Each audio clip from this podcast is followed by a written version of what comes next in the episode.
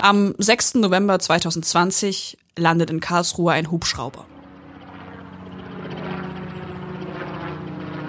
Er ist blau, die Farbe der Bundespolizei. Eine junge Frau steigt aus. Sie hat ihre Fingernägel rot lackiert. Die langen Haare fallen ihr ins Gesicht. Sie trägt einen schwarzen Rock, schwarze Strumpfhosen, schwarze Turnschuhe, eine schwarze Jacke. Und sie trägt Handschellen. Vor dem Hubschrauber warten Polizisten mit Sturmhauben auf sie. Die Frau ist Lina E. Sie ist mit dem Hubschrauber von Sachsen aus nach Karlsruhe geflogen worden, zum Bundesgerichtshof, dem obersten Strafgericht des Landes. Dort wird an diesem Tag entschieden, dass Lina E. ins Gefängnis muss, in Untersuchungshaft. Denn Lina E. soll das Kommando geführt haben bei einer linksextremen Gruppe, die mit Hämmern und Schlagstöcken auf Neonazis losgegangen sein soll. Lina E., so sehen die Karlsruher Richter das, ist eine Gefahr für den demokratischen Rechtsstaat. An diesem Tag entsteht auch eines der wenigen Fotos von Lina E. Das Foto mit dem Hubschrauber, das prägt bis heute das öffentliche Bild von Lina E. Zeitungen drucken es, es wird im Fernsehen gezeigt, immer wieder. Die Bild nennt Lina E. eine rote Rächerin.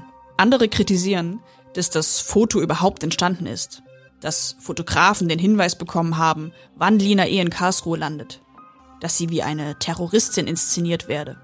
Am 6. November 2020 mit dem Hubschrauberbild, da beginnt er also. Der Kampf darum, wie die Geschichte von Lena E. zu deuten ist. Ob es ein Heldinnen-Epos ist oder doch die Geschichte einer Kriminellen, ruchlos und gefährlich. Aber wie ist die Polizei auf Lina E. gekommen? Auf eine Studentin aus Leipzig, die vorher noch nie straffällig war. Wie ermitteln die Beamten überhaupt gegen mutmaßliche Linksextremisten? Welche Rolle spielt dabei speziell die sächsische Polizei, der immer wieder vorgeworfen wird, zu oft nach links und zu wenig nach rechts zu schauen? Und wie arbeiten Beamte in einem Milieu, von dem sie selbst sagen, dass es schwierig ist, weil die Täter sich ziemlich viel Mühe geben, keine Spuren zu hinterlassen und, falls sie gefasst werden, eisern schweigen? Ich bin Denise Peikert, Journalistin bei der Leipziger Volkszeitung und beim Redaktionsnetzwerk Deutschland. Und ihr hört unseren Podcast, der Fall Lina E., wenn der Kampf gegen Neonazis in Gewalt eskaliert. Das hier ist Folge 3. Alles Bullenschweine? Wie die Polizei gegen Linksextremisten ermittelt. Wer die ersten beiden Episoden noch nicht gehört hat, der steigt am besten da ein. Dann könnt ihr besser folgen. Denn wir legen mittendrin los, beim Landeskriminalamt in Dresden. Wenn ihr jetzt weiterhören wollt, dann wechselt doch auf unsere Seiten zu lvz.de slash lina oder zu rnd.de slash lina. Wenn ihr noch keine Abonnenten seid, könnt ihr dort ein Digital-Abo für die Leipziger Volkszeitung oder für das Redaktionsnetzwerk Deutschland abschließen. Im ersten Monat ist das Abo gratis.